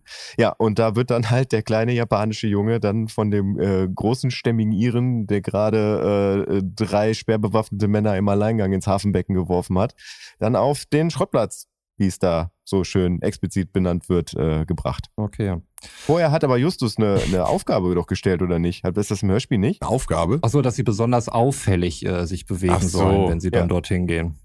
Ja, dass sie halt auf jeden Fall da sind. Und äh, als Justus dann mit dem Gürtel steht, kommen auch äh, kurz darauf äh, die Lilliputaner, äh, die irgendwie die Zentrale stürmen über verschiedene Eingänge oder so die Jungs Tür. Äh, Polizei kommt aber auch in dem Moment, die war wohl auch schon vorher informiert, äh, wie wir auch später erfahren werden, und schnappt sich die Lilliputaner. Sie sind also in die Falle gegangen. Okay, aber da bei, bei den verschiedenen Eingängen, ne? also da ist es ja so, dass Justus im Vorfeld also im Buch zumindest, denen die Aufgabe gegeben hat. Besonders äh, auffällig an diesen verschiedenen Eingängen ähm, sich aufzuhalten. Ja, aber nur, nur bei drei expliziten. Dem grünen Tor, dem roten Tor und. Aber spannend an der Stelle auf jeden Fall, dass wir ja schon mal drüber gesprochen haben, dass es halt mehrere Eingänge gibt. Und ich finde, hier heute in der Folge kommt es ganz klar raus, weil halt die verschiedenen Kleinwüchsigen aus den verschiedenen Eingängen reinkommen.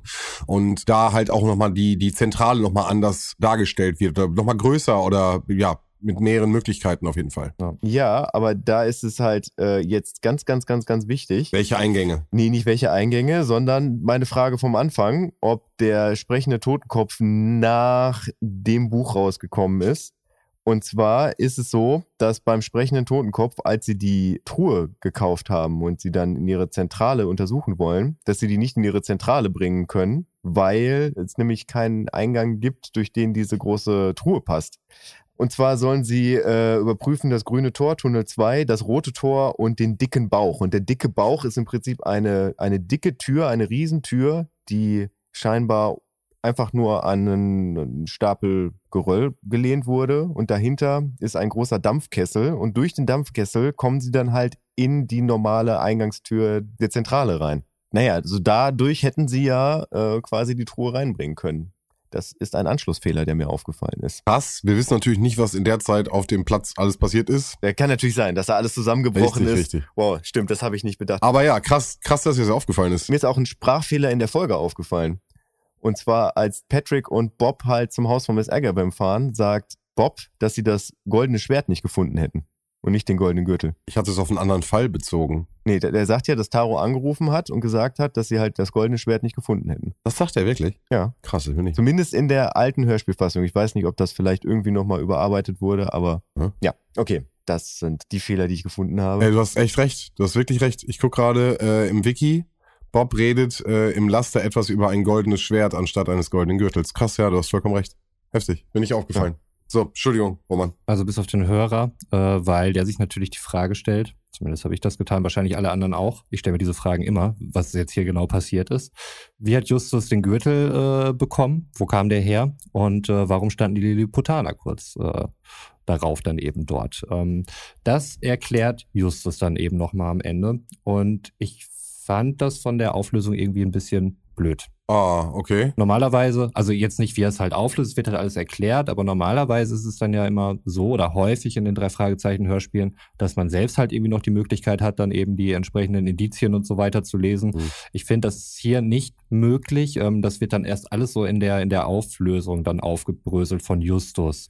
Für mich jetzt erstmal gut, aber diese Momente, kurz bevor Justus das auflöst, habe ich am Ende jeder Folge, Mhm. äh, weil ich denke, okay, wie ist das jetzt hier alles passiert? Nur folgt dann keine Erklärung, im Gegensatz, wie es hier ist. Also für mich zum Verständnis gut, fürs Rätsel an sich und für den ganzen Verlauf finde ich es jetzt nicht so praktisch. Mhm. Aber folgen wir einfach mal Justus. Das ähm, wird im Buch übrigens auch so gemacht. Also im Buch weiß halt der Leser, Bob und Peter wissen nicht Bescheid. Also am Ende sind sie wie fast in jedem Buch bei Alfred Hitchcock und Alfred Hitchcock geht mit denen zusammen die Fälle durch. Den Fall, den Bob geschrieben hat, also quasi, wo auch Alfred Hitchcock vor das Problem gestellt wird, was eigentlich passiert ist und der dann nochmal explizit nachfragt, Justus, wie bist du jetzt überhaupt darauf gekommen und warum sind die Gnome da in die Zentrale gekommen? Mhm. Also als Leser wirst du auch erst ganz am Ende Mhm. darüber aufgeklärt, was da passiert ist. Mhm. Und nichtsdestotrotz muss ich doch noch mal ganz kurz sagen, dass ich finde, dass der ähm, äh, Prozess, wenn der Diebstahl losgeht und auch ohne die Beschreibung von Götz, ich finde, die machen es sogar noch mal expliziter, da wird mehrmals gesagt, sie können den Gürtel nicht nach außen tragen. Also das erschließt sich dann hinterher, dass der Gürtel halt echt immer noch in diesem Museum sein muss. Und das fand ich doch ganz gut herausgestellt, ohne das ganze Wissen, was man jetzt noch vom Buch und auch was jetzt noch mal dazu kommt. Und zwar schlussfolgert Justus, dass die Lilliputaner als Pfadfinder verkleidet waren. Wegen dem Goldzahn äh, ist er eben drauf gekommen. Und äh, die Lilliputaner, die Hollywood-Lilliputaner, so möchte ich sie mal nennen, sind natürlich alles Akrobaten. Das heißt, als die Panik losging da bei der Ausstellung, ähm, haben sie eine Pyramide gebildet und eine höher gelegene Vitrine eingeschlagen, in der der Gürtel drinne war. Mhm. Dann haben sie den Gürtel hinter einem Lüftungsschacht versteckt, äh, hinter irgendeinem Gitter von einem Lüftungsschacht, ähm, auch Der Klimaanlage. Klimaanlage, ja. Also das wird da im Hörspiel nicht benannt, aber im, im Buch ist es halt die Okay. Klimaanlage, wo am Ja. Anfang auch von berichtet wurde. Ja. Naja, dort haben sie halt wieder äh, eine Pyramide gebildet, um dort dran zu kommen. Übrigens so wie Dexter. So wie Dexter, eine Pyramide gebildet. Nein. Ach so, hinter einem, äh, ah, okay, hinter so einer, Ja. ja. gut. Absolut richtig. Stellt sich noch die Frage der Zentrale, wie sind überhaupt dahin gekommen? Die gute Ähm, alte Dexter-Pyramide. Entschuldigung. Klassiker, jeder Dexter-Fan weiß, was damit gemeint ist. Justus hat der Polizei nämlich vorab äh, Bescheid gegeben, dass er den Gürtel hat. Ist dann aber noch zu dem Lilliputaner mit dem Goldzahn gegangen und hat es dem dort auch gesagt und den Gürtel allerdings zum Verkauf angeboten. Der hat aber gesagt, dass er kein Interesse dran hätte und er sich da sowieso für mal verpissen solle und so. Also im übertragenen Sinne, so explizit hat er es nicht gesagt. Und äh, um dann eben die Aufmerksamkeit auf sich zu ziehen. Äh, er wurde dann halt auch von dem Lilliputaner verfolgt, äh, wie er es dann eben auch so wollte. Und äh, daher sollten sich auch alle so auffällig um die Mhm. bestimmten Ausgänge dann eben bewegen, weil er wusste, dass er von dem Lilliputaner beobachtet wurde und sie dann halt eben vermutlich den Gürtel klauen wollten. Und da schnappte die Falle zu. Irgendjemand sagte noch, genial, Justus, wirklich toll. Und damit endet es. Jawohl. Die Ungnade ist abgewandt. Die Kleinwüchsigen sind doch noch geschnappt. Also sagen wir mal, bis auf die Bankräuber haben wir, haben wir alle. Alle im Sack. Ja. Der, es fällt halt, äh, Mr. Togati entschuldigt sich ja dann auch Mhm. noch bei den, bei den Kindern. Und da fällt halt dieser schöne, blumige Satz. Es stimmt, kleine Bücher können große Ratschläge geben. Justus-san, verzeih mir gütigst meine anfängliche Grobheit. Mhm. Mhm. Wirklich ein schöner Satz. Ist mir wahrscheinlich entgangen, weil ich dann schon war so, oh, ich hab's gleich geschafft. Naja, nee, du hast, als die Auflösung war und dann hast du einfach auf Stopp gedrückt. Nein, habe ich schon bis zur Endmelodie Ja, okay. gehört. Außer da gibt's noch so eine wie bei irgendwelchen Marvel-Filmen Nee, nee. oder so, dann wäre ich raus. Okay. Ich bin euch hier noch was schuldig. Und zwar den, den Moment, in dem wir Rawley das erste Mal im Hörspiel über den Weg laufen und was am Ende auch benannt wird. Der Typ, der am Anfang sagt, Jungs, geht mal aus dem Weg. So. Das ist Rawley. ja, okay. Und das, das sagen sie am An- Ende des Hörspiels. Und das ist mir heute das erste Mal aufgefallen, dass sie das sagen. Ja, ich hab's nicht, ge- ich habe wahrscheinlich eben beschlaucht. Genau das habe ich ja am Anfang gesagt, dass es da halt eine Szene Mhm. gibt mit äh, zwei Menschen. Genau, das ist Rawley, richtig. Ja. Mhm. Ja. Ja, Gut. Das war's. Wollt ihr meine Bewertung hören? Nee. am Anfang hatte ich sie, wollte ich sie auf jeden Fall hören. Jetzt würde ich sagen, weiß ich nicht richtig. Aber nein, raus. Ja doch, komm. Nein. Komm mal raus. Pro Laufzeit. Mhm. Kommen wir zum Kontra. Oh, Oh. okay. Erstmal, ich wurde in die Irre geführt wegen des Covers und habe deswegen die falsche Folge gehört. Echt, das nimmst du mit rein? Ich habe es nur erwähnt, aber hier auch schon äh, in Klammern geschrieben bei mir, weil da kann die Folge ja erstmal nichts für. Nein, wirklich nicht. Nein. Wofür die Folge durchaus was kann, Götz hat es zwar schon mal erklärt, aber ich finde äh, ich war sehr enttäuscht, ähm, dass Dialekte, Akzente liegen gelassen worden sind. Ähm, Ich fand es blöd, wie ich eben schon sagte, mit der Auflösung ganz am Ende, dass einem die Möglichkeit genommen wurde. Nicht, dass ich das jemals genutzt hätte, aber trotzdem fand ich, äh, hatte man dann erst zu spät die Möglichkeit, selbst dann eben auf die Lösung des Rätsels zu kommen. Ähm, dieser ganze Umgang mit den Zwergwüchsigen und so, ähm, das fand ich auch irgendwie strange. Ähm, Götz sagte, glaube ich, ja eben schon mal, äh, meine heutige Wertung aufgrund meiner Hörerfahrung äh, plus fünf. Und könnte vielleicht, ich bin mal gespannt, wie das so mit eurer Einschätzung zusammenhängt. Ich habe dem Ganzen nämlich äh, eine leicht unterdurchschnittliche Wertung gegeben, 362. Wenn man die plus 5 jetzt draufnimmt, wären wir bei einer Standardwertung.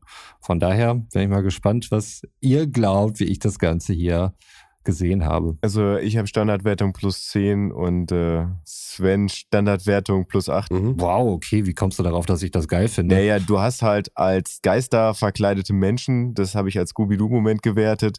Ich fand das Rätsel prinzipiell ganz cool, wie alles so zusammengegangen ist. Also dass, dass es im Prinzip so zwei Fälle waren, mhm. die dann, die dann zu einem rübergegangen sind. Ich fand, es war eine sehr bedrohliche Atmosphäre. Ähm, ich fand dann halt auch die Sache mit dem, mit dem Walkie-Talkie fand ich eigentlich ganz smart. Das habe ich eigentlich nie so hinterfragt, warum, warum sie das halt nicht anlassen. Dass sie am Ende halt dann wirklich noch diese Verfolgungsjagd haben, wo sie sich sogar kurzzeitig der Polizei widersetzen, weil, weil die es halt nicht checken. Mega. Also ich finde, die ist ja. bei dir auch komplett unter den Teppich gekehrt worden. Also es ist ein A-Szene. Ja, das ist ein A-Team-Moment so. Das ist halt wirklich A-Team sitzt irgendwo und fährt durch einen Bretterberg und macht macht irgendwie abgefahrene Action. Das ist, das habe ich so gefühlt. Super viele Detektiveinsätze. Wir haben die die Techniken von, was eben Götz auch meine mit dem Spiegel, der Kameraeinsatz, Polaroid-Bild. Also ich habe da auch ganz klar gesehen, das ist eine, eine gute, schlüssige, runde Folge. Nee, also habe ich auch, habe ich, ich war bei äh, 375, ja. Naja, Schade, Roman. Schade. Ja. Aber weißt du was? Ich glaube, wir müssen noch mal den Scooby-Doo-Moment ähm, definieren. Nur weil da irgendwelche Verkleideten vorkommen, heißt es ja nicht, dass es ein Scooby-Doo-Moment ist. Scooby-Doo-Moment ist klassischerweise am Ende, wenn irgendwem die Maske abgerissen wird. Und aha, der Bürgermeister war es also selber. Naja, also es sind halt Gnome, also quasi als Gespenster verkleidete Menschen, so, wo man im ersten Moment denkt, oh Mist, so, das, da ist alles verflucht, hier sind irgendwelche höheren Mächte am Werk, mit denen wir eigentlich nichts zu tun haben wollen. Das ist für mich auf jeden Fall das ist Scooby-Doo-Shit. So, und das am Ende, ja, also am Ende wird halt nicht eine Maske abgezogen und dann wird gesagt, ha, das sind ja, sind ja Lilliputaner. Nee, hast recht. Aber ich dachte so, dieser ganze Vibe dabei, so, ja, naja, egal. Ist abgehakt, äh, Krieg, krieg, krieg eine Standardwertung. Nein, nein, nein, nein. Nein, nein, nein. Es hätte eine Standardwertung, wenn wir die plus 5 draufrechnen. Aber soweit ich Roman verstanden habe, hat er dem Ganzen eine 362 gegeben. Das ist korrekt. Ja. Ach so, du, ach wirklich? Ja. Ja, okay. Äh, noch schlimmer. Das, das, das, das hatte ich jetzt, okay, ich hatte es, also dann jetzt, okay. Ja, jetzt hast du mich komplett aus dem Konzept, jetzt wollte ich was anderes sagen. Jetzt hast du mich aus dem Konzept gebracht, jetzt würde ich lieber wieder diskutieren. Nein, es ist deine Wertung äh, leider, leider weit unter Standard. Ähm, umso gespannter bin ich wirklich auf die nächsten, ich sag ganz ehrlich, auf die nächsten drei Abfahrten. Denn für mich geht's jetzt gerade wirklich ums, geht, es geht jetzt ins Eingemachte. Also, und mhm. ich weiß nicht, hast du die letzte, die, die Folge schon komplett? Ja, da fehlen mir nur noch die letzten vier oder fünf Teile. Okay. Dann bitte kein, kein Spoiler. Ich möchte kein Gesicht verziehen von dir sehen, bitte. Äh, aber ich. Ja, dann hör die doch jetzt mal bitte gerade, dann nehmen wir die direkt. Machen wir direkt im Anschluss. Ja. genau. Gute Stimmung, nein, ich würde sagen, nein, keine gute Stimmung dafür. Äh, wir brauchen eine gute Grundstimmung und demnächst wieder im äh, normalen Setting in gewohnter Zeit. Das ist auch alles nichts. Das ist viel zu hell vielleicht auch, Roman. Du brauchst ein gechilltes Abendfeeling für ein schönes Hörspiel. Und hm. wie gesagt, Aztekenschwert, nächste Mal. Ich hab Bock und ich freue mich drauf. Und ich hoffe, du auch. Ja. Roman, vielleicht noch so unsere Experience in der Kindheit. Ach so, ja. Welchen Stellenwert hatte die bei euch? Ich habe die Folge nicht besessen. Ich habe sie mir ein, zwei Mal ausgeliehen vom, vom Bekannten, habe sie dementsprechend wahrscheinlich höchstens eine niedrige zweistellige Anzahl an Malen durchgehört. Von daher kamen da auch für mich wieder sehr viele Dinge bei, die ich, die ich schon so ein bisschen vergessen hatte, was es dann auch nochmal zum Ende hin für mich spannend gemacht hat. Ich habe mich tatsächlich gut unterhalten gefühlt und war da auch wieder so in, in diesen Momenten, wo ich halt diese, diese ausgeliehene Kassette hatte. Ja, und äh, dann abends dort die reingelegt hatte und das irgendwie was Neues für mich war. Das fand ich schön, das kann ich dazu sagen. Ja, an alle Ultras da draußen wissen schon Bescheid. Es geht in der Folge um Pfadfinder. Ich war natürlich total hooked und äh, habe natürlich da irgendwie auch meinen Status repräsentiert gesehen und fand es eigentlich, also ich fand die immer sehr schön. Deswegen auch meine hohe Wertung und für mich war die immer sehr rund. Mir hat sehr viel Spaß gemacht als Kind. Deswegen hast du wieder einen Traum zerstört, Herr Roman. Ja, ich habe ja schon gesagt, ich habe das schon ein bisschen eingegrenzt hier, dass man natürlich ist so eine Bewertung immer subjektiv und äh, ich habe ja auch die Umstände genannt, unter der ich diese Folge gehört habe. Ja. Stand alles unter keinem guten Nein. Stern, aber nächste Abfahrt wird eine 5-Sterne-Folge, da bin ich mir sicher. Also haut rein, bis zum nächsten Mal. Ciao. Dem habe ich nichts beizufügen. Ich verabschiede mich auch mit fünf Sternen. Ciao!